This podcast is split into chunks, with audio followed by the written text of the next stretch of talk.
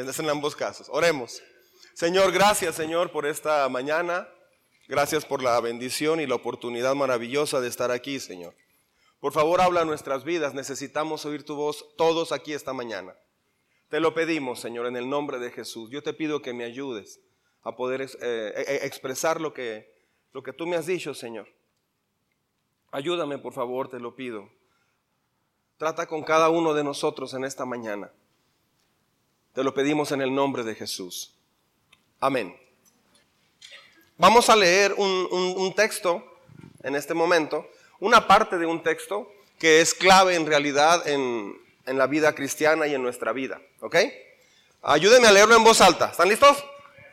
Es segunda de Timoteo 3:16. Lo podemos decir como los niños se les enseñaba en cuando yo iba a discípulos de Cristo, pasaban los niños a dar el texto de la escuelita dominical y decían, Segunda de Timoteo 3:16. ¿Ha oído a los niños decir eso? Se oye bien padre. Ok, leemos juntos. Toda la escritura es inspirada por Dios y es útil para enseñarnos lo que es verdad. Muy bien. El tema, el tema de hoy es, si quieres llegar al cielo, hazte enseñable.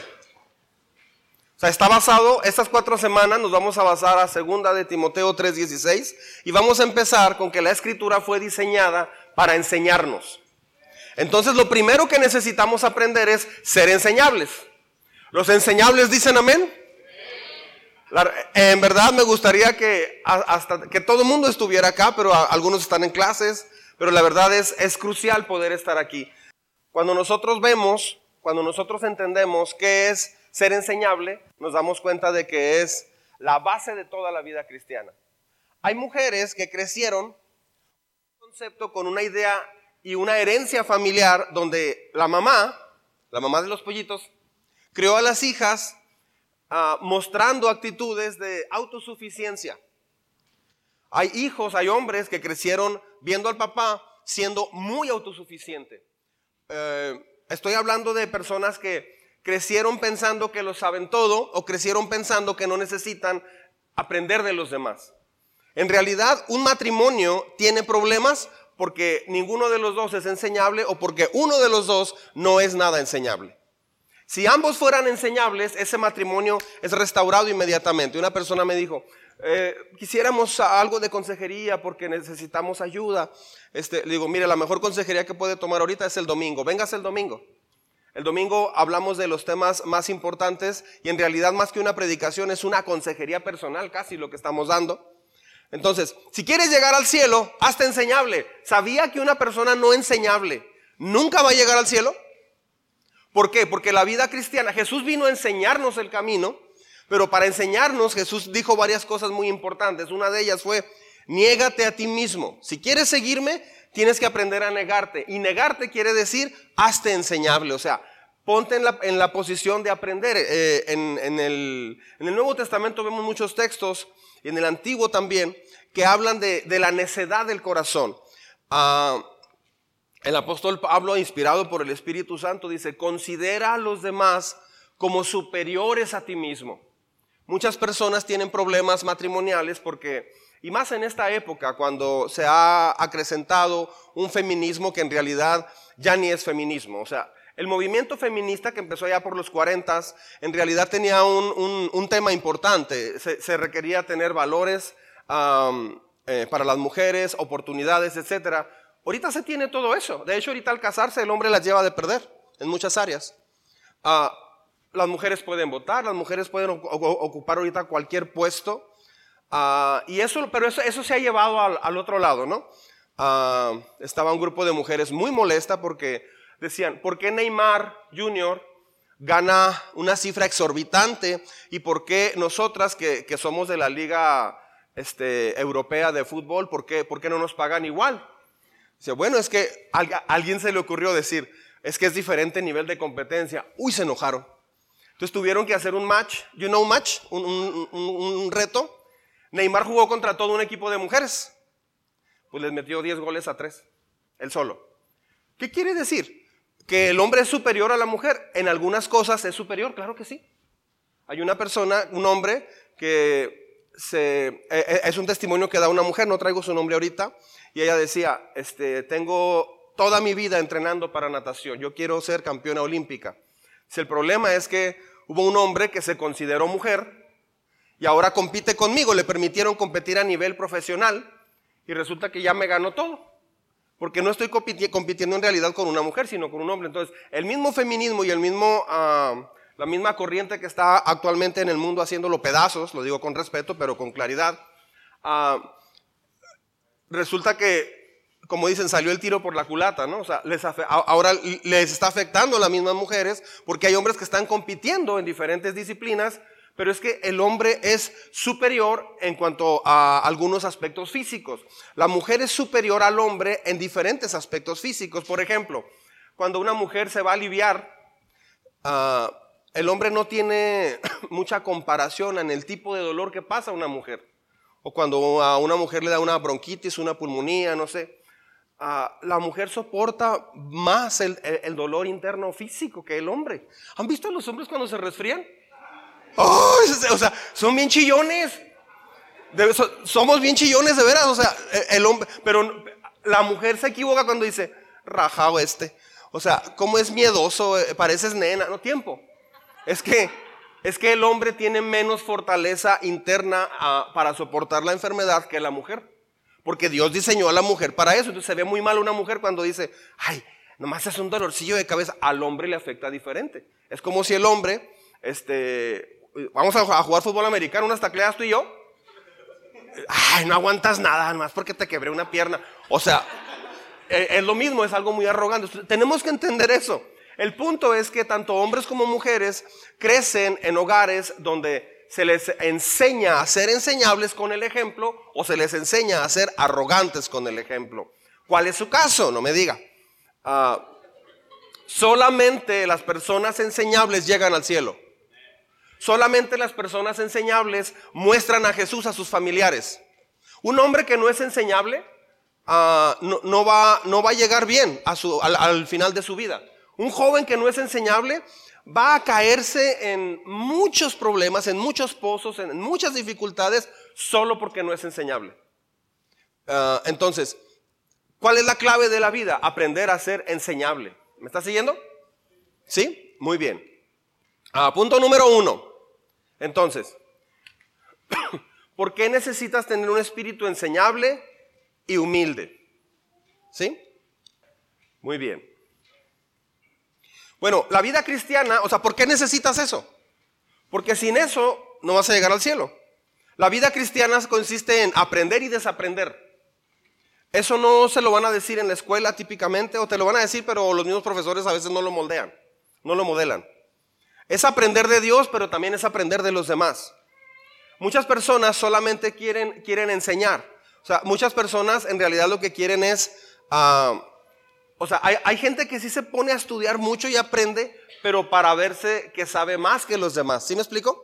O sea, muchas personas se meten a aprender, pero para llamar la atención y decir que saben más. ¿Cuál es una persona que no es enseñable y que no es humilde? Bueno, uh, todos somos ignorantes de algo, ¿sabía? Todos somos ignorantes de algo. Se ve tan ridículo cuando alguien sabe algo, un tema, y luego dice, ¿a poco no sabes esto? ¿No sabes el color de piedra que lleva el pipila? Es que esa persona se puso a estudiarlo un día y porque ya lo sabe, toma la actitud, ¿a poco no sabes esto? A mí me da tanta vergüenza cuando veo algo así. Ah, porque el que usted sepa algo, no lo debes usar para hacer ver a los demás como que ignoran lo que tú sabes. ¿Cuántas cosas sabe la otra persona que usted ignora? Entonces muchos dicen, ah, lo que voy a hacer es que voy a aprender mucho más para no verme ignorante en ningún tema y voy a dominar todos los temas. Me dijo mi sobrino una vez, Nathan, me dijo, en realidad tengo muchísima información inútil que no me sirve para nada, pero he aprendido muchas cosas que no son necesarias para la vida, viendo videos o haciendo otras cosas, y él solo se reía.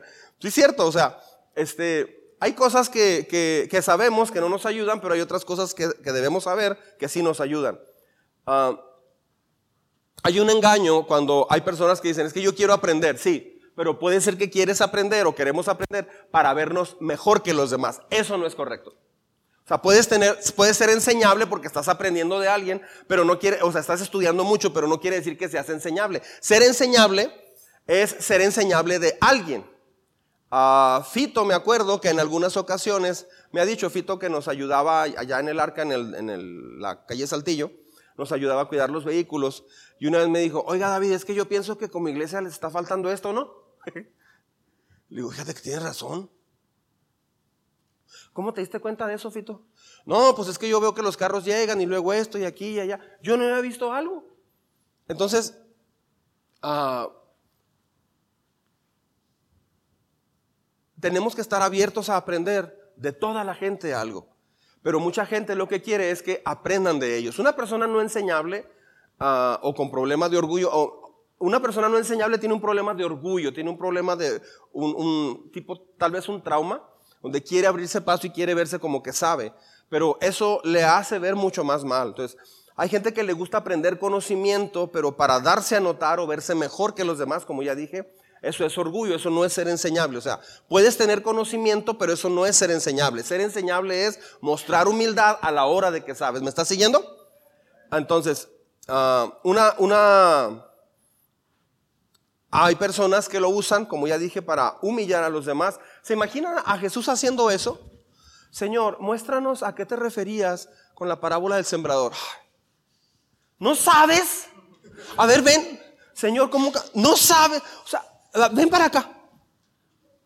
Lázaro, tú que te moriste, ven fuera. ¿No sabías esto? O sea, imagínense a Jesús teniendo esas actitudes siempre tan arrogantes. Claro que no. Jesús dijo, aprendan de mí que soy manso y humilde. La gente que vive con usted, la gente que trabaja o estudia con usted, puede verle a usted como alguien enseñable o alguien que, híjole, es que necesito decirle a tu mamá esto o a tu papá esto. Dile tú. No, dile tú. Ya llegó, ya llegó tu hija. No, no es mi hija, es tu hija. Ya llegó. Dile, no, que es que se va a enojar y nos va a hacer un pancho otra vez. You know Pancho? ¿Sí? Uh, Pancho, it's uh, like a berrinche. Berrinche enojado. Uh, no, dile tú. O sea, los papás batallan con pollito o con pollita porque se les subieron a la cabeza y ya no pueden controlarlo o controlarla porque les va a hacer un pancho. Entonces ya no hayan cómo decirle y tienen que rodear y ver cómo, cómo hacerle porque no, eh, no les hace caso. Entonces, o, cómo decirle al papá si cuando le dices se enoja, explota, no reconoce, o cuando le dices a ella no acepta, se justifica, se enoja, o le da, le da sentimientos, se pone triste, llora, y al último el hombre tiene que pedirle perdón, o la mujer tiene que pedirle perdón por haberle dicho una verdad que tiene que corregir. No, al último hasta tienes que pedir perdón porque la persona se enojó y se sintió muy mal. ¡Wow! Eso es no ser enseñable. Entonces, cuando estás aprendiendo a ser enseñable, el resultado es que es una persona más humilde. ¿Me estás siguiendo? Ser enseñable te hace más humilde. Hay, hay jóvenes que eh, dicen estar muy tristes, desanimados, deprimidos, pero van a un grupo de dos amigos o amigas y le platican cosas que debe hacer. Y al último, ella o él dice, no, estoy bien, no tengo ningún problema. No, es que esto lo, ah, no, es que eso lo hice por esto. Es que mira, a lo mejor te falta. No, sí lo estoy haciendo. No, sí, ¿cómo te ayudo?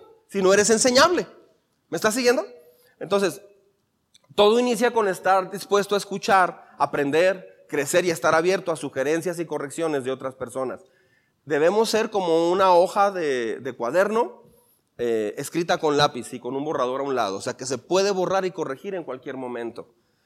Ah, hay hombres que se han frustrado y de pronto me dicen, estamos platicando y luego la esposa me hace una pregunta pastor, y esto y lo otro. Le digo, ah, sí, mira, pues es que Dios dice esto, ayuda mucho esto. Ah, ok. Ah, no lo había entendido así. Y el hombre enseguida se agarra el cabello y dice, ah, yo, eso es lo que te dije. Te lo dije como cuatro veces. Eso me ha pasado mucho, pero mucho. Ah, no tiene idea. Y al revés también. Este, hay hombres que dicen, y no había entendido eso, pastor. Y la esposa dice, tengo una semana diciéndote, Jesús Arnoldo. Tengo una semana diciéndote lo mismo. ¿Cómo que no sabes? O sea, ¿qué pasó? Pastor, es justo lo que yo le dije. ¿Qué es lo que pasa ahí? Ya se lo había dicho, dicen.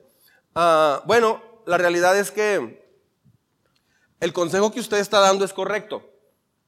Pero si no muestras un espíritu enseñable en la vida cotidiana, no te van a escuchar regularmente.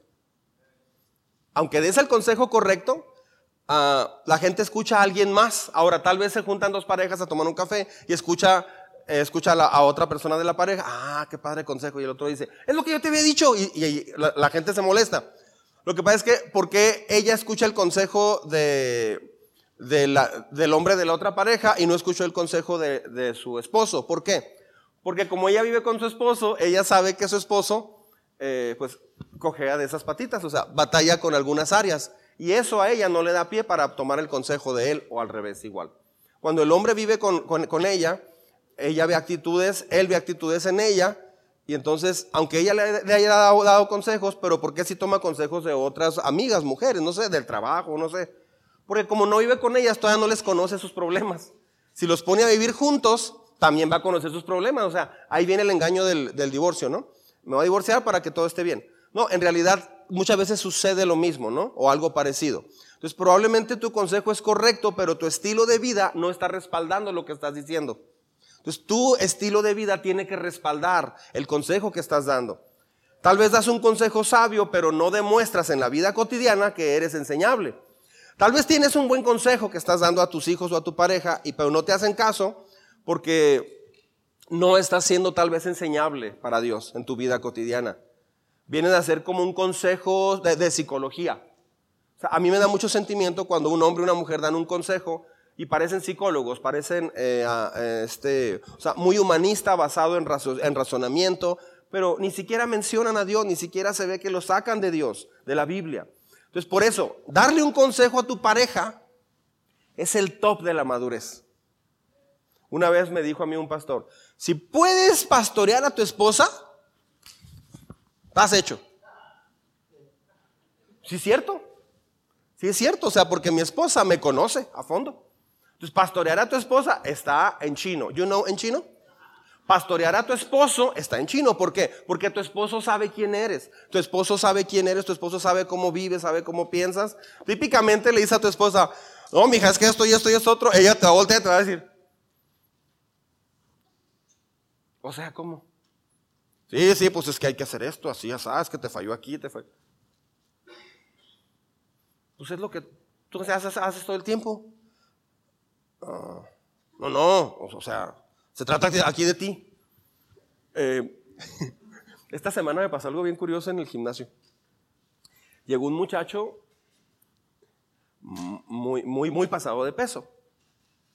Como que no se bañó, se veía muy desalineado y traía el pelo así como muy así, tipo manda Miguel, así, y una cachucha, entonces se veía bien curioso. Yo lo vi y dije, órale.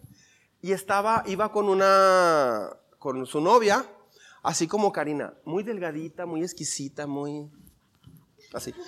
Y este, y vi, así. Y luego, y, él más alto que yo, y, y el doble que yo. No haga ninguna expresión tampoco, tranquilo. Pero anduvieron en lo que yo estaba este, en, algunos aparatos.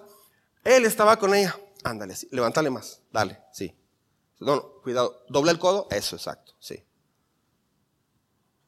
Yo dije, pues yo creo que ahorita sigue él. Él nunca hizo ejercicio. Pero él sabía cómo, cómo, o sea, él sabía, tenía toda la teoría y el conocimiento, pero él no hizo nada. De hecho, anduvieron como en siete aparatos y ella estaba que se moría. Y él, dale, no te canses, dale, insiste, insístele a esos músculos. O sea, yo, pensé que de veras hubo un momento donde se veía tan raro que dije, ¿es una cámara escondida o qué? De veras, yo pensé que era una cámara escondida. O sea, bueno, no lo pensé, pero parecía una, una, una dije, ¿qué onda con esto? Al final terminan y se van los dos. Yo dije, se va a quedar el paras. No, no, él se fue. Así. Y luego trae una bolsa de galletas en, en la, en, la, en la sudadera, de veras, delante de Dios dije, ¿qué onda con eso? Una vez tuve una consejería y estaba la pareja. Y estaba platicando con los dos y les estaba mostrando áreas que necesitaban cambiar porque se habían enojado y se habían amenazado de que ya iban a terminar. Y eso hace como 10 años de eso. Y entonces él está así.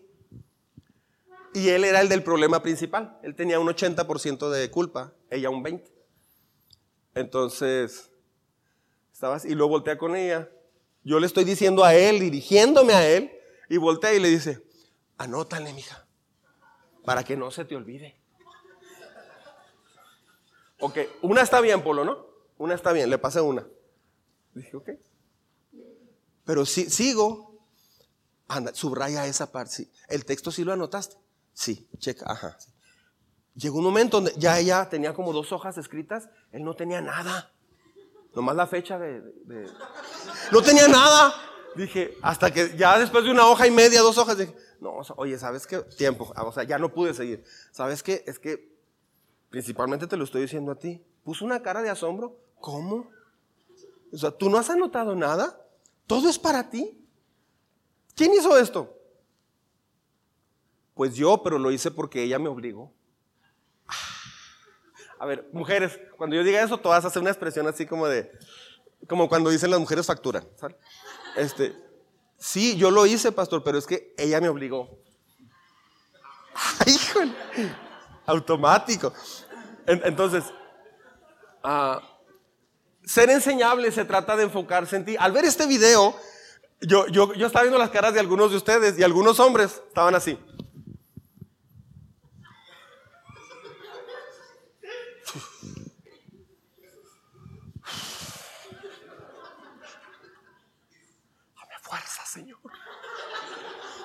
Algunos empezaron a apretar las manos. Uno que otro dijo, ya ven por nosotros, Señor. O sea, porque la actitud típica es, así a veces se porta ella. Esa eres tú a veces y el pastor hoy te exhibió. También puede ser usted. O sea, cada quien tómelo, por favor. O sea, no, no agarre este video para toda la semana. Sí, que estás como la de las botellas. O sea, no, no, no, no vaya a hacer eso, por favor. O sea, usted póngase en la posición de ella porque tal vez ha tomado también esa misma posición de no ser enseñable. Me ha tocado ver tanto a hombres como a mujeres que no hayan cómo decirle a la criatura que se equivocó. No se le puede decir.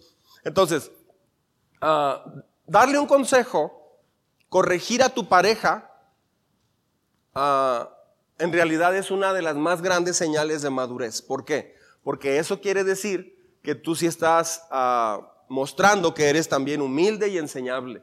¿Cómo se empieza eso? Tiene que empezar alguien. Y va a crecer y madurar quien lo haga primero. Es decir, puedes seguir alegando, ay, ¿tú qué? Ay, el burro hablando de orejas. Ay, o sea, puedes entrar a ese diálogo que nunca se termina.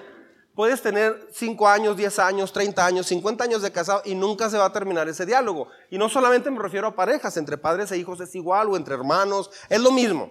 Ahora, alguien puede terminar ese diálogo diciendo más o menos algo así.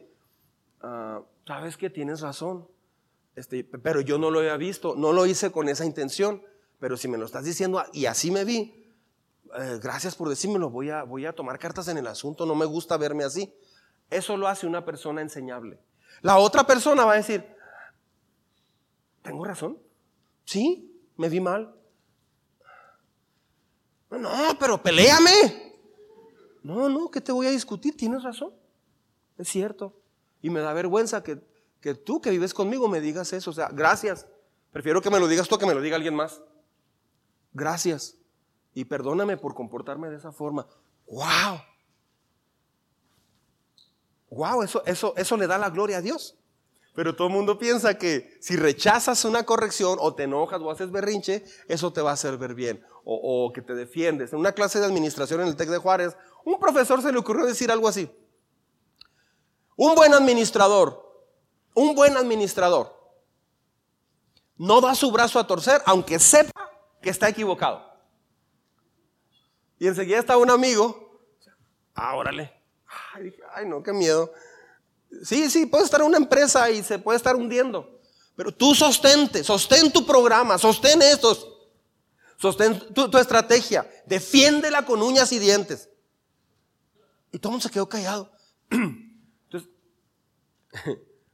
hay muchos, es muy frustrante tener políticos, profesionistas, doctores, abogados, maestros, pastores. Me ha tocado conocer pastores que no se les puede decir un solo error. Me ha tocado conocer. Ah, me ha tocado conocer misioneros, me ha tocado conocer doctores, que no se les puede decir un error, porque ellos piensan que están bien. Me ha tocado ver amas de casa que no pueden ser corregibles, que no son corregibles porque ellas no son enseñables. Entonces, ser enseñable es una persona que Aprende de todo sin importar que la otra persona tenga, no sea un buen ejemplo para ti. Si esperas que tenga un ejemplo eh, perfecto, no, tú sí me puedes aconsejar. ¿Qué me puedes decir? Una vez una persona me dijo, usted sí me puede dar consejo, pero mi esposa no. Es la que menos me puede aconsejar. Si usted viera cómo se comporta en la casa, es el mismo diablo. Así me dijo. Pero aquí estamos, usted sí dígame. Le empecé a decir. Y ya no volvió. No, no le gustó lo que le dije. Se lo dije amable, amorosamente, con paciencia, le expliqué con bolitas y palitos, con manzanas y peras y plátanos y mandarinas. Se me acabé la frutería y nomás no, no, aprendió. Este, entonces, no era, sí, su, esposa no tenía un testimonio de ser una, una persona enseñable y humilde, pero él tampoco era enseñable, solo que él se refugiaba en el problema, le echaba toda la culpa a ella, pero en realidad él también tenía ese problema. ¿Me está siguiendo? Entonces, en esta iglesia no jugamos el juego de tú eres el problema o tú eres el problema, no. Jugamos el juego de decir, ok, si se está viendo ese video o esta predicación de hoy, ¿qué de eso viene para mí? ¿Qué, ¿Qué, Dios me está hablando el día de hoy? ¿Por qué? Porque tal vez el día de mañana usted se va a casar, usted va a entrar a un trabajo, usted va a tener hijos, usted va a avanzar en su vida y si no, no cambia eso inmediatamente, lo que va a pasar es que va a fracasar en todo lo que usted haga. Y no tiene sentido que llegue 15 años después con un corazón hecho pedazos. ¿Para qué? Mejor desde ahorita aprendemos. Por eso la, visión de esta iglesia es ah, cambiar historias. ¿A qué me refiero?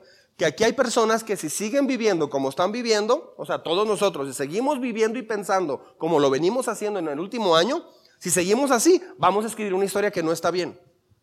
Pero desde ahorita, si podemos hacer cambios y ajustes y nos parecemos más al carácter de Jesús, nuestra historia va a cambiar desde antes que suceda lo malo. ¿Me estás siguiendo? Entonces, ¿qué va a pasar cuando cuando eres enseñable, cuando tienes un espíritu enseñable y humilde. Inciso A, si me puedes seguir. Serás más amable. You know, amable? Amable es una persona amable. Amable es una persona que, saluda, contesta bien. ¿Has visto personas que no saludan? Yo a veces llego a casas o, llegan a mi casa o, estamos en una reunión o en la iglesia y llegan.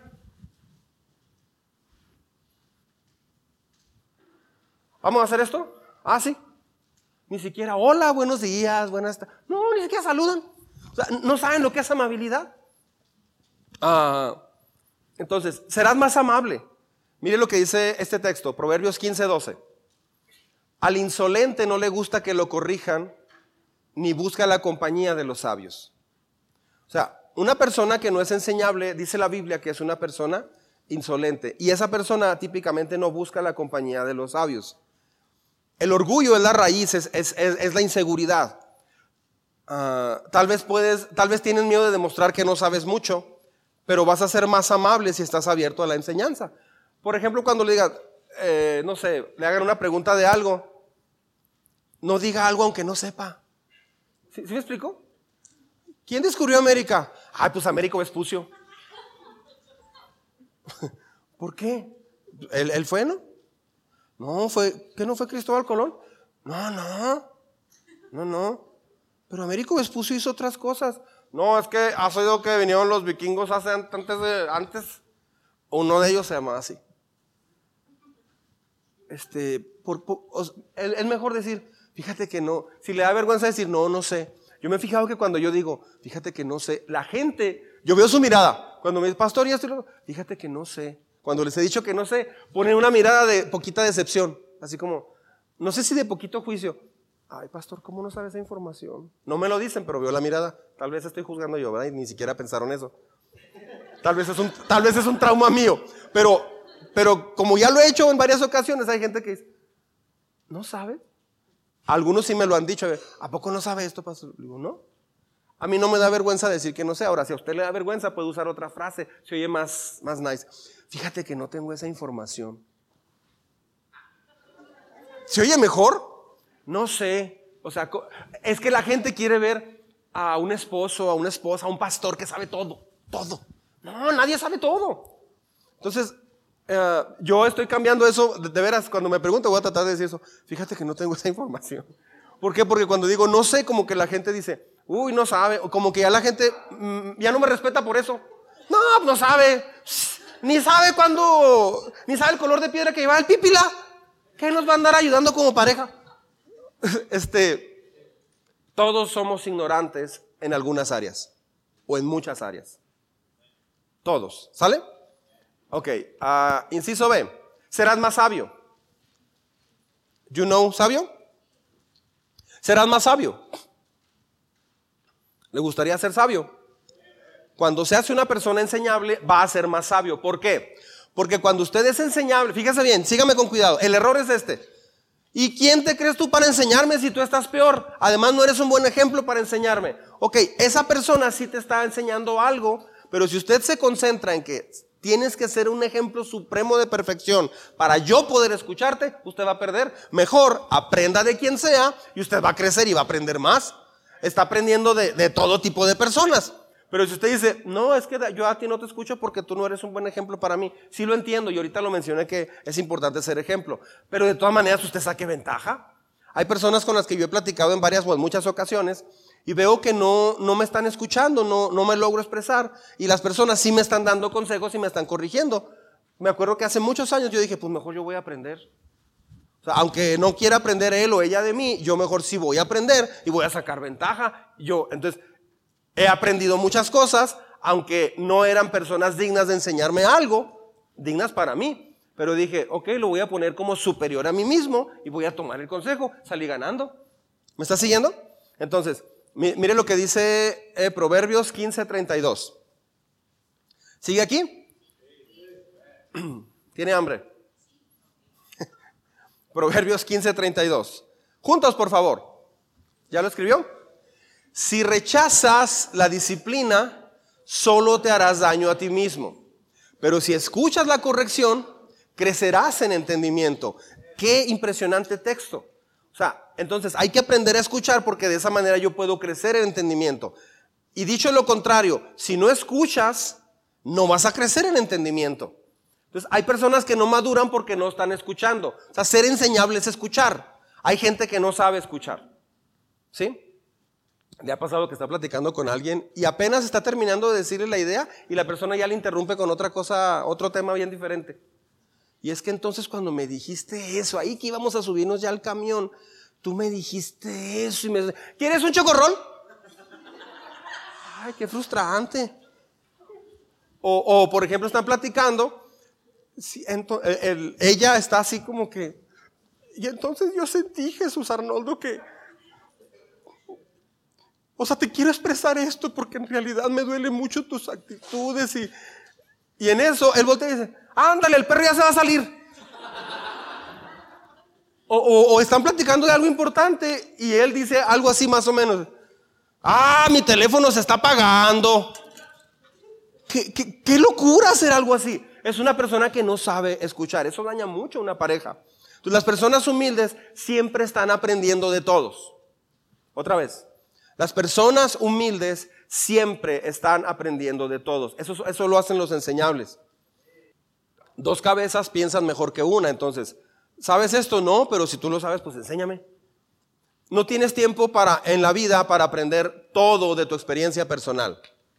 ¿Me estoy explicando? Nadie tiene tiempo suficiente en su vida para aprender. Voy a aprender de mí a través de mi experiencia.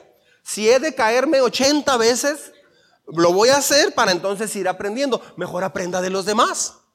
A mí me da tanta ternura con, con la gente joven, porque tratas a veces de decirles algunas cosas, o les dices algunas cosas, y algunos lo escuchan y toman consejo, pero muchos no. Yo diría que un 70% no toman mucho el consejo que se les da.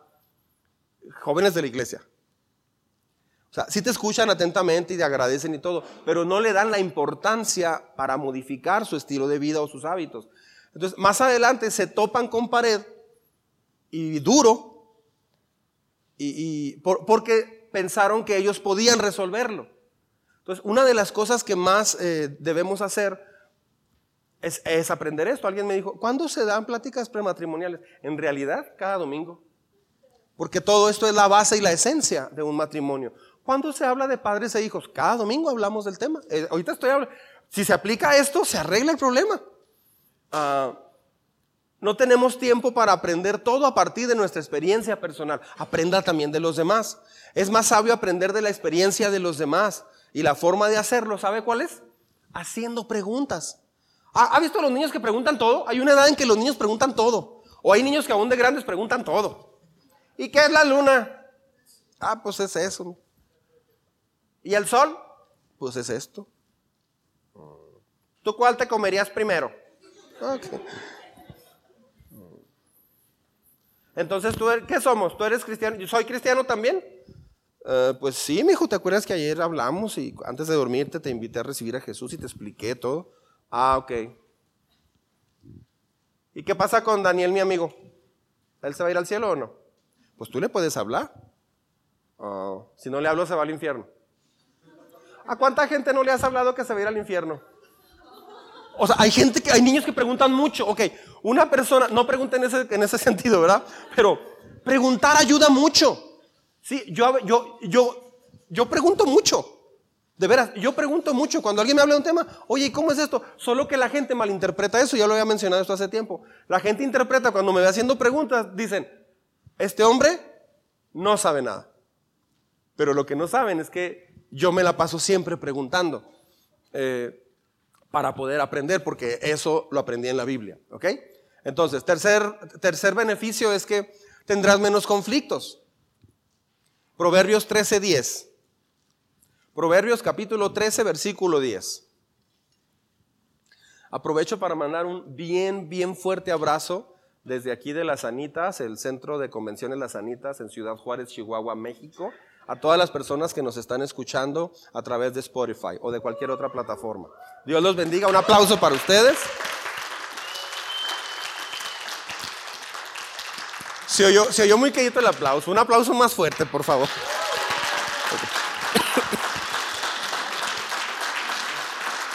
Mire lo que dice Proverbios 13:10. Juntos, por favor.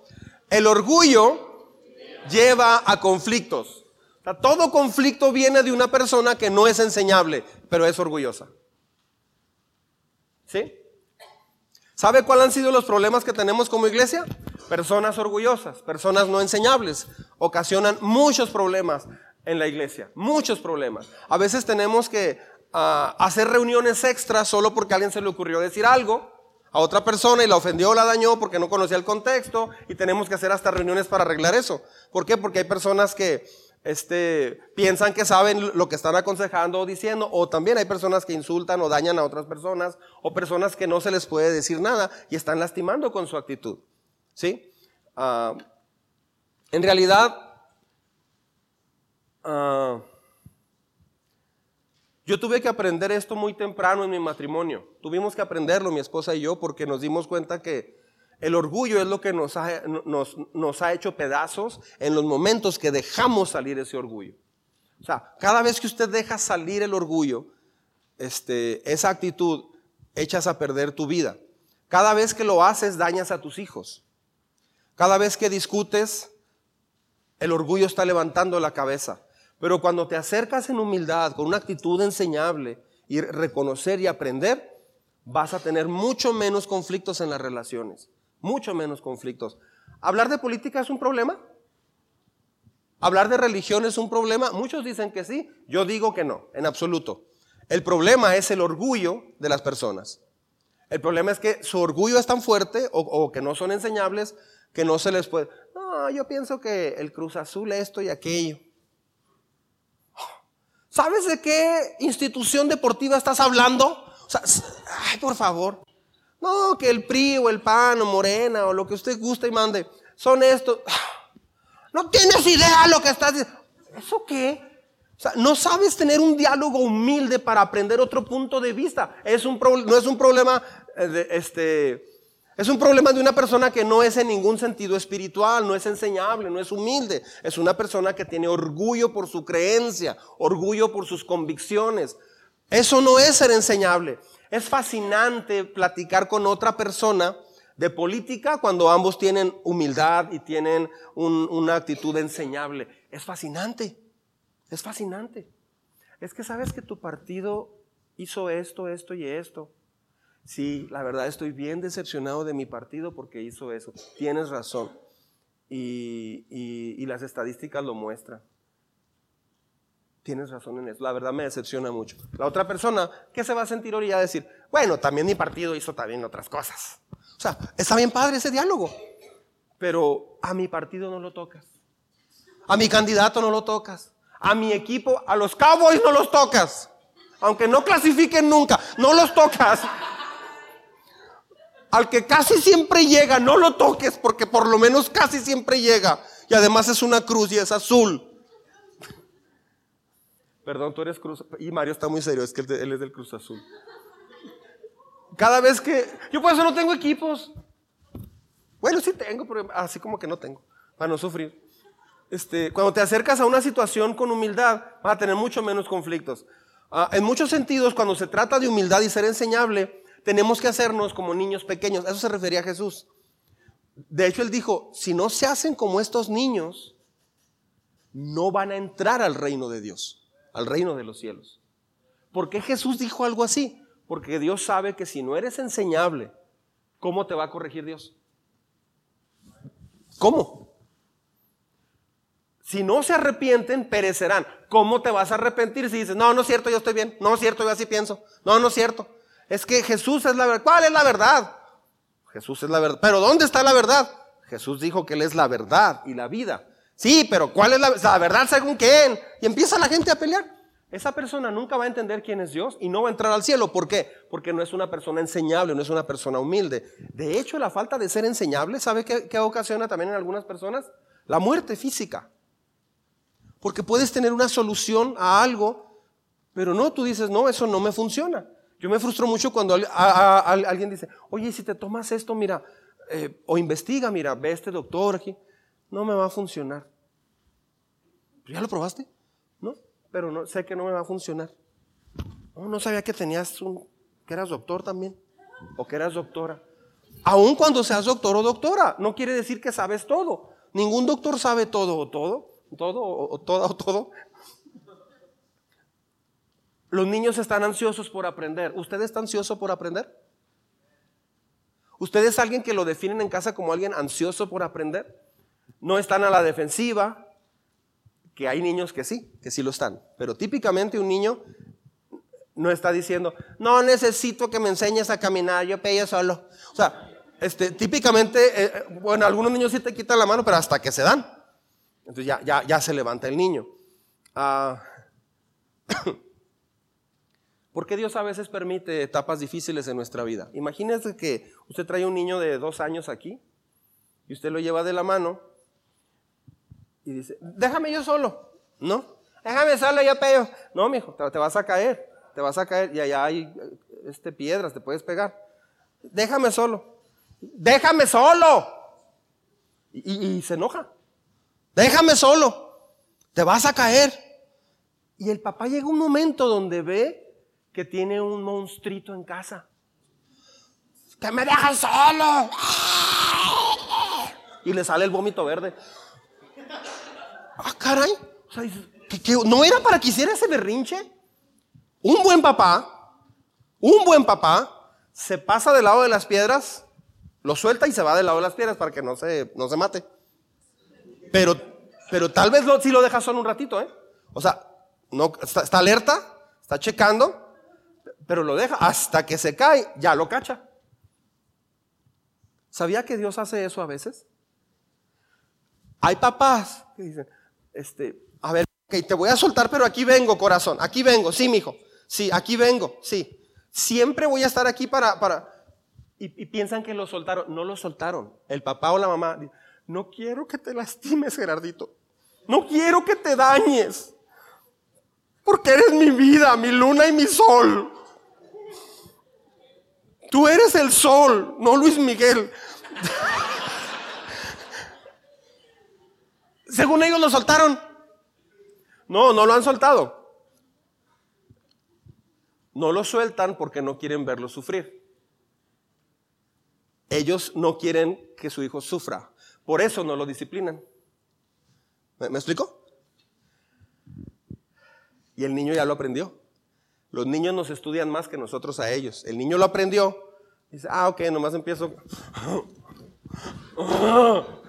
Y ya, ¿qué pasó, mijo? No te enojes. O sea, entonces, ya sabe el niño, me, siento bien raro cuando veo en el ESMA y siempre me toca. No sé si es porque sea pastor o hablo de estos temas. No sé si Dios dice, ah, aquí viene David, a ver, ah, acá van a pasar tres cosas, necesito estos ejemplos para predicaciones. Pero me toca ver muchas cosas así. Este, entonces, Dios lo que hace, si te suelta, y si te caes, si te pegas, no es que Dios diga, ándele, porque hay mamás así. Una, una mujer me dijo, una mujer que quiero mucho, es que venía a la iglesia hace muchos años, ya, eh, ahorita no viene, va a otra iglesia en El Paso. Pero me decía, no, una vez que me caí, pastor, iba, corre y corre allá por Zacatecas. No, no es de tu rancho, ¿no? ¿eh? Iba, corre y corre allá por Zacatecas y que me tropiezo y me caigo en un nopal, me enterré, así todas las pencas así, traía un chorcito y una playerita. Dice, me agarró mi mamá y traía todas las, las espinas, me jaló del nopal y me dio tres nalgadas bien dadas. Me dice, por mensa. O sea, hay papás que disfrutan eso. Bueno, no, no lo disfrutan, pero hacen eso. Ok, Dios no disfruta que te dañes, pero Dios se enfoca en dos cosas. Sígame con cuidado. Dios dice, ok, se va a lastimar, pero yo prefiero que se lastime para que aprenda a no ser autosuficiente y sea enseñable. Por eso a veces Dios te suelta completamente un ratito y entonces nos damos un golpe duro y decimos, Señor, si me equivoqué, perdóname, y cambia nuestra actitud. Hasta que ves algo duro en la vida, dices, estoy, estoy, estoy, estoy dañando a mi familia. Está mal lo que estoy haciendo. Y es cuando Dios permite esas cosas también.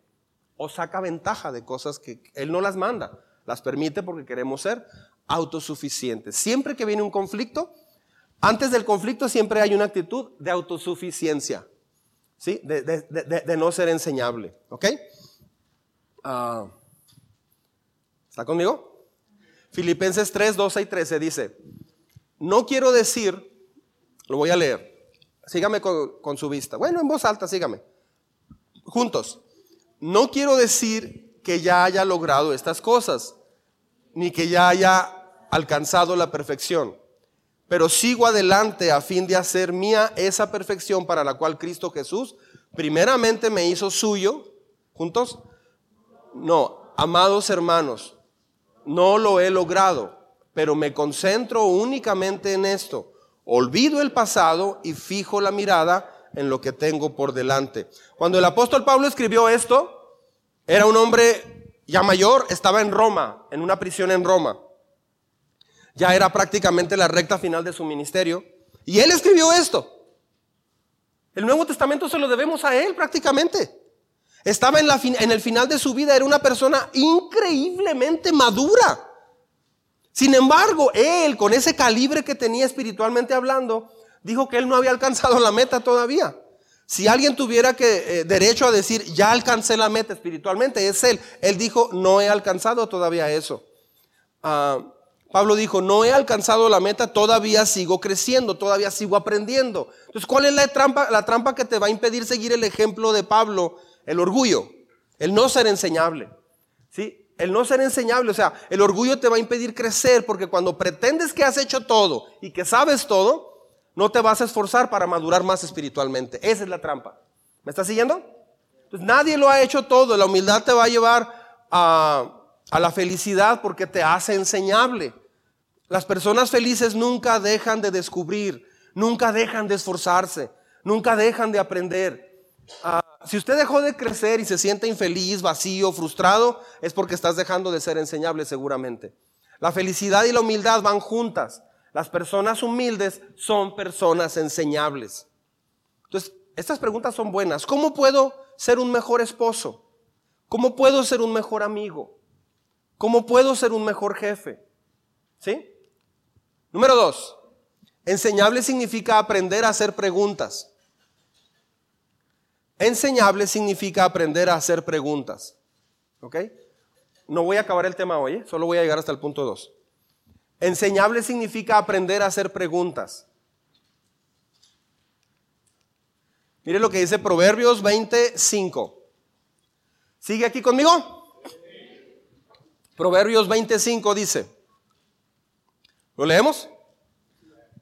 Aunque el buen consejo está en lo profundo del corazón, la persona con entendimiento lo extraerá. Si quieres ser sabio y aprender a hacer preguntas sabias, o sea, tienes que aprender a hacer preguntas sabias. En otras palabras, todo el mundo tiene algo que enseñarte, solo hay que saber hacer las preguntas correctas. Así como vale la pena el esfuerzo para sacar agua de un pozo profundo, vale la pena el tiempo de esforzarse y sacar sabiduría de otra persona. O sea, aprenda a sacar sabiduría de otra persona. Hay gente que está platicando con alguien tan preparado, pero no, no le hace preguntas. Solamente, es más, hasta le quiere enseñar. Una vez una persona me dijo, estaban en un grupo vida, y dijo, pues llegó un, amigo que es un doctor, este, y, él sabe mucho, es de los, mejores médicos de la ciudad, pero llegó allí a, la reunión en casa, y en lo que estábamos allí, pues él empezó a participar y todo, y nos invitó a que si lo hacíamos en su casa. ¿Cómo ve? Pues no sé, tú decídelo.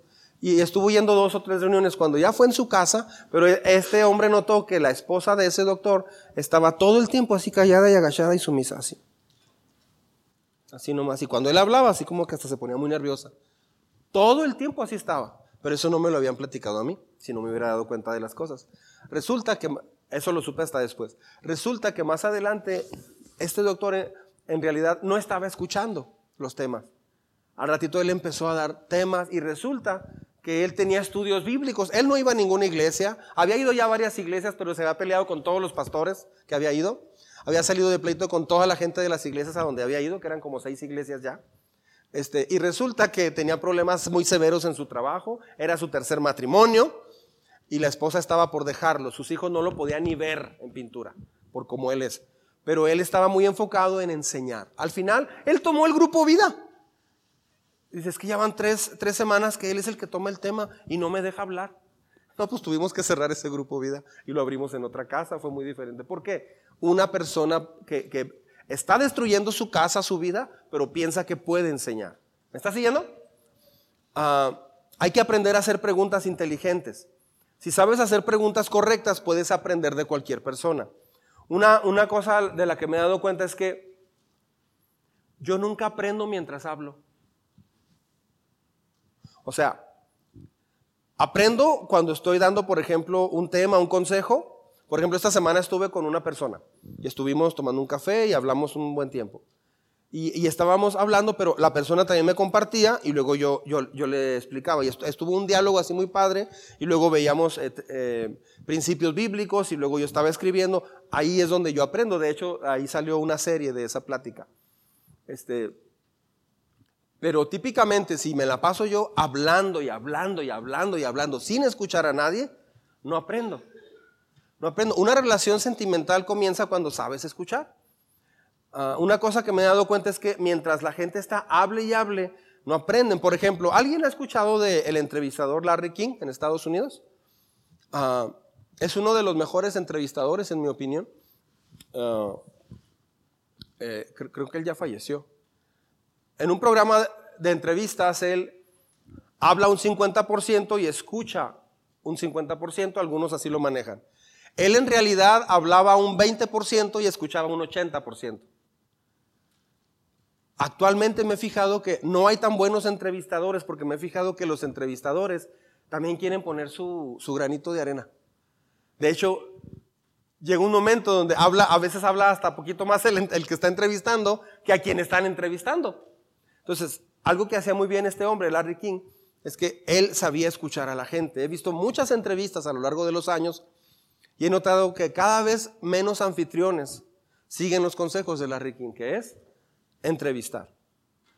Por cierto, una vez lo entrevistaron a él y le dijeron, si tú tuvieras a Dios enfrente, ¿qué pregunta le harías? Si tuvieras a Dios enfrente, porque él, él hasta donde supe no es cristiano, ¿qué pregunta le harías? Y ni pasó un segundo cuando él dijo, la pregunta más importante que yo le haría es si realmente él nació de una mujer virgen. Porque si es así, entonces sí es el Hijo de Dios. Y entonces Dios existe, la Biblia existe y todo va a ser como dice la Biblia. Esa es la pregunta que yo le haría.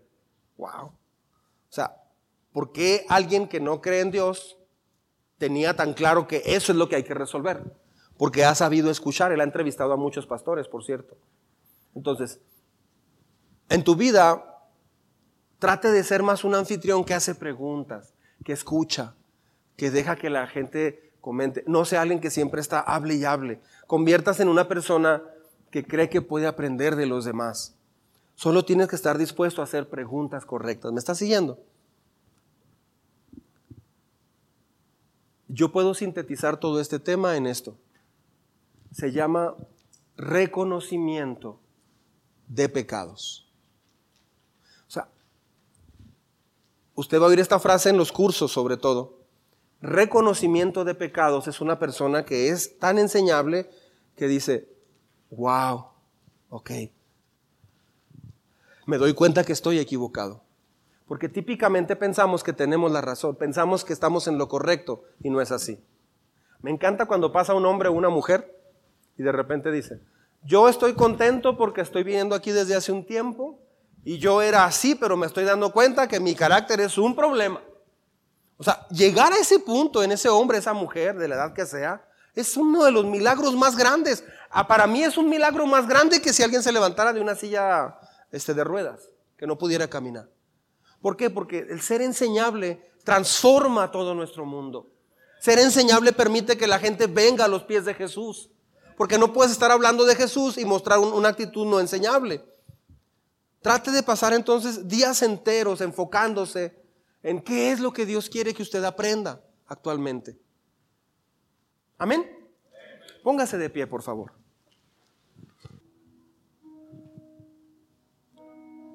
Tal vez este tema usted ya lo ha escuchado, pero el día de hoy puedo, pudo verlo de una manera más, más clara y creo que le, puede dar, le podemos dar la importancia más, más grande. Todos necesitamos ser enseñables. Todos. Si queremos ir al cielo, si queremos que Dios restaure nuestra familia, el principio es hacernos enseñables. Muchas personas piensan que solo es recibir a Jesús en el corazón y ya. No, puedes recibir a Jesús y ser no enseñable. Lo que va a pasar es que usted se va a comenzar a decir cristiano, pero la gente no va a ver frutos de un cristiano en usted. Usted se puede decir cristiana o cristiano, o nos podemos decir cristianos, pero la salvación se demuestra en una persona que es enseñable. Jesús vino a decirnos que se trata de ser como niños que saben aprender de cualquier persona. Analice cuántas discusiones o problemas ha tenido que le han dañado profundamente solamente por tener una actitud de ¿y tú quién eres para decirme eso? Analice cuántos problemas se podría ahorrar o se podría haber ahorrado si tuviéramos una actitud enseñable.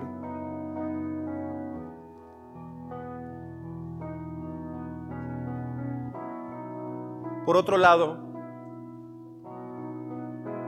me encanta decir esto, Dios no ha terminado con nosotros. Estamos en pleno proceso. Así es que este tema no es para que usted se sienta desanimado, ni culpable, ni frustrado. Al contrario, este tema es para que el día de hoy comience a ser enseñable. El día de hoy, enfóquese completamente, enfoquémonos en aprender en qué áreas no estamos siendo enseñables. No todo está acabado, no todo está destruido. Hoy puede comenzar una, una vida, un corazón enseñable. Dios ama a los que son enseñables. Y Dios resiste a los que no son enseñables. Porque detrás de eso está el orgullo o la soberbia.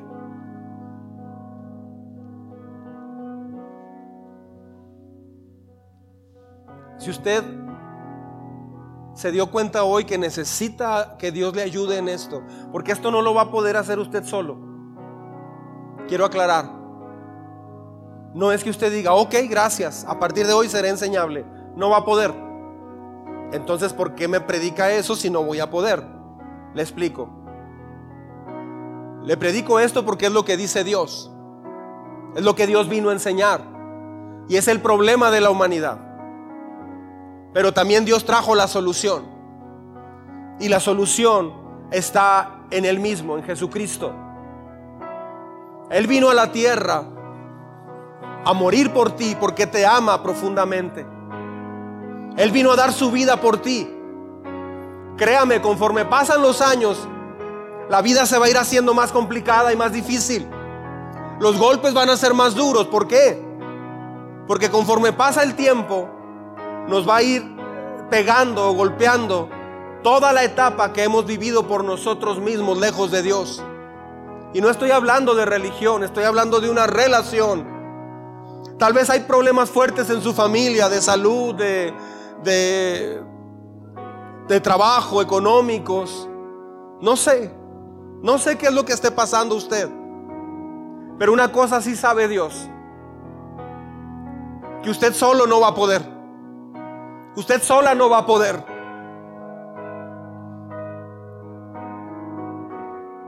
¿Por qué no toma la decisión el día de hoy? Y deja de ser autosuficiente. Tal vez ha logrado muchas cosas por usted mismo, sí. Pero usted sabe que su espíritu está quebrado y vacío. Usted sabe que no está preparado para morir. Usted sabe que ya lo rebasó este problema. O conforme pasa el tiempo, usted sabe que necesita algo más. Por eso está aquí hoy, yo lo sé. ¿Y qué tal si Dios ha movido mar y tierra para que usted esté aquí hoy? Él te dice hoy personalmente, déjame enseñarte, hija mía. Déjame enseñarte, hijo mío. Ven a mí. ¿Y qué es lo que Dios quiere enseñarte? Que tienes pecado en tu vida. Que no vas al cielo. Que estás lejos de Dios pero Él vino precisamente para quebrar con todo eso. Él vino para atender un puente entre el Padre Dios y nosotros. Él te ama. Él te ama profundamente. Él te ama como nadie te ha amado. Tal vez otros te han lastimado, pero Él te ama.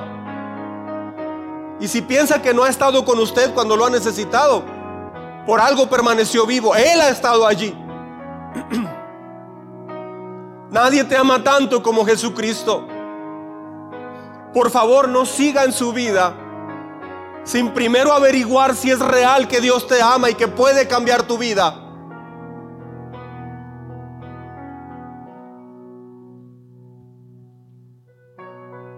La Biblia dice que nadie puede ir al cielo a menos que nazca de nuevo. Y eso se refiere la Biblia a hacer una decisión importante y decirle a Dios algo así. Ok, Señor, entonces si soy pecador, no puedo ir al cielo. Pero yo creo que tú moriste en la cruz para que yo vaya al cielo. Si tú puedes restaurar mi vida, entonces yo aquí estoy listo para que lo hagas. La Biblia le llama a eso nacer de nuevo es tomar la decisión de entregarle tu vida a Dios completamente. Entonces Dios te va a tomar en sus manos. Dios te va a restaurar. Dios te va a enseñar, te va a fortalecer. Mientras no nazcas de nuevo, no puedes ser hijo de Dios. De hecho, va a batallar mucho en practicar la Biblia. Se le va a olvidar una y otra vez. ¿Por qué? porque todavía no le ha entregado su vida al Señor. La Biblia se divide en Antiguo y Nuevo Testamento. ¿Quién abre un testamento? El testamento lo abren los hijos. Y no todos somos hijos de Dios, somos creación de Dios. Hijos de Dios son los que creen en Él y le creen a Él y lo reciben en su corazón. No tienes que ser perfecto para entregarle tu vida, de hecho no funciona así. Así como estás, Dios te ama y Dios te recibe. Y te llama el día de hoy a través de mi voz. Yo quiero preguntar si hay alguien aquí hoy que quiera hoy tomar la decisión más importante de toda su vida. Entregarle su vida a Jesucristo. Solo le voy a guiar en una oración muy sencilla, pero muy importante. Habrá alguien que no lo haya hecho antes, que el día de hoy quiera tomar esa decisión tan grande, así con sus ojos cerrados, por favor. Hágamelo saber levantando su mano, para yo saber si hay alguien que hoy quiere tomar esa decisión. ¿Habrá alguien que hoy quiera tomar ese paso? Te felicito. ¿Habrá alguien más que hoy quiera tomar esa decisión? Cristo te está llamando. Dios te está llamando. ¿Habrá alguien más? Te felicito. ¿Habrá alguien más que hoy quiera tomar esta decisión? Buena decisión, te felicito. ¿Habrá alguien más? ¿Habrá alguien más que quiera tener una vida diferente? ¿Habrá alguien más que quiera decir, Señor, yo no puedo, pero yo sé que tú sí puedes? La vida cristiana es reconocer que no somos suficientes. Muchos dicen que los cristianos son fracasados, y sí es cierto, solo que nos dimos cuenta que éramos fracasados. Mucha gente no se ha dado cuenta que es fracasada. Porque el fracaso más grande es no conocer a quien te dio la vida aquí en la tierra y se llama Dios, Jesucristo. ¿Habrá alguien más que quiera tomar esa decisión el día de hoy? Hoy es un gran día. Es un día precioso para empezar de nuevo. Tal vez está luchando con la culpabilidad, está luchando con ah, el perfeccionismo. Tal vez puede decir, es que a lo mejor me voy a emocionar y no voy a poder cumplir. Claro, no va a poder cumplir, usted solo no.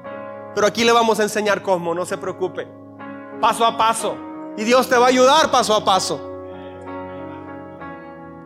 ¿Habrá alguien que hoy quiera iniciar una relación genuina, profunda y clara con Dios? Tal vez reconectarse con Dios. Tal vez usted fue cristiano hace tiempo, pero se desconectó y hoy puede reconectarse con Dios. ¿Habrá alguien que hoy quiera tomar esa decisión también? Levante su mano, te felicito.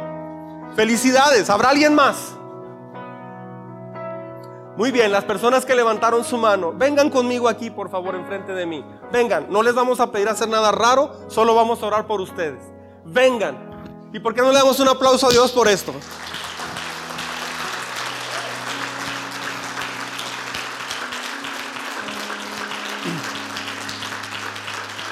Pásenle, pásenle, pásenle. Nunca nadie pasa solo, siempre les acompañamos. Hoy es un gran día. Amén. Hoy es un gran día. Les invito a hacer esta oración conmigo. Este es el momento más importante del servicio, de esta reunión. ¿Saben por qué? Porque tal vez Dios, pónganme mucha atención acá, por favor. Tal vez Dios de hecho, Dios tiene tal vez décadas, años, meses, llevándolos así, hasta traerlos a este punto. Lo más hermoso es que van a experimentar el amor de Dios. Esto no es un credo, no es una religión, no es una filosofía, es una relación personal con Dios. Y es maravilloso. Repitan conmigo, por favor, esta oración. Iglesia, ¿listos? Este es un momento muy, muy importante. Repitan conmigo esta oración en voz alta, frase después de frase. Señor Dios, en esta tarde vengo delante de ti reconociendo quién soy y sabiendo que tú sabes todo de mí. Tú conoces todo de mí. No hay nada que te pueda ocultar. Conoces mi vacío o mi dolor. Conoces mi vida en detalle. He oído mucho que tú cambias vidas. He escuchado que tú haces todo nuevo. Hay cosas que vienen a mi vida o que estoy pasando ahorita que no son nada fácil. Pero yo sé que aun cuando vengan cosas difíciles, porque son cosas normales de la vida. Tú me vas a sostener.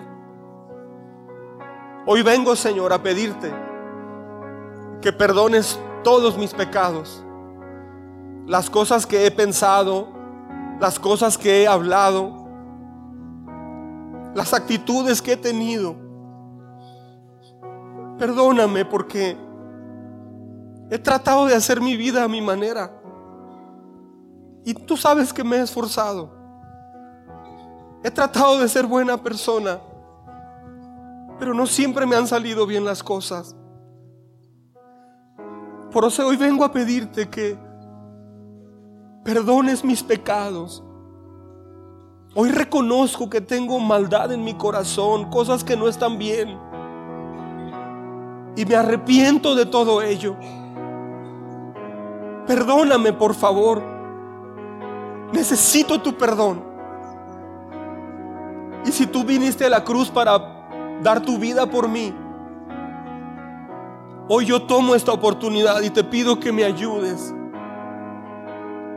limpiando toda mi maldad. Escribe por favor mi nombre en el libro de la vida. Hoy decido públicamente decirte y decirlo aquí, Señor. No me avergüenzo de ti, porque tú caminaste a la cruz sin avergonzarte de mí. Por eso, Señor, te recibo como el Señor de mi vida, el nuevo director de mi vida, el que dirige mi vida. Ya no voy a dirigirla yo como yo piense o quiera, sino ahora te pido que tú y, tomo la decisión de que tú vas a ser el Señor de mi vida. Y lo digo públicamente. Yo no puedo, pero tú ayúdame, por favor. Lava todo mi dolor, mi tristeza, mi vacío. Abrázame, Señor, por favor, en esta tarde. Te necesito. Ven y toma mi quebranto. Ven y toma mi, mi tristeza, mis temores, mi pasado, Señor. Hoy te lo traigo, aquí lo pongo delante de ti. Porque no estoy aquí delante de un hombre, estoy delante de ti, Señor. Vengo a pedirte perdón Vengo a pedirte que escribas mi nombre en el libro de la vida como tú lo prometiste. Hoy te reconozco y te confieso públicamente como mi Salvador. El que me salvó, el que me restaura, el que me limpia, el que me da vida eterna.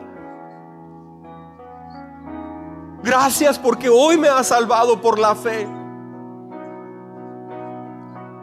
Yo sé, Señor, que hay mucho por hacer en mi vida, pero el día de hoy, al yo confesarte esto, recibo tu perdón como tú lo prometes. Y puedo agradecerte con todo mi corazón porque ahora puedo decir que soy hija tuya, hijo tuyo, por la fe en Jesús.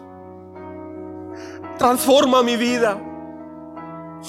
Transforma mi corazón. Cambia lo que tengas que cambiar en mí. Quítame lo que tengas que quitarme y agrega lo que necesites agregar a mi vida. Te agradezco por la esperanza que tengo ahorita, la certeza, la claridad de que si algo me pasara esta misma noche, yo puedo ir al cielo. Porque tú lo prometiste. Aunque no lo entienda, tú lo dijiste y así será hecho. Gracias porque soy tu hijo, tu hija, y me has dado vida eterna. Créalo quien lo crea o dúdelo quien lo dude. O pésele a quien le pese. Gracias por este día que tenías guardado para mí. Gracias por este este milagro de quitar esta culpabilidad y por hacerme una nueva creación, una nueva criatura. Ven a mi vida, Señor.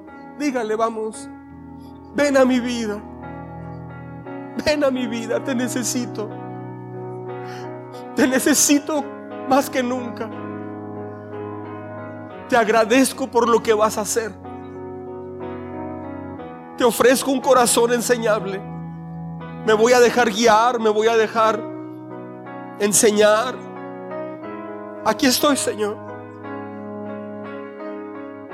Gracias porque hoy me has salvado. En el nombre de Jesús. Amén.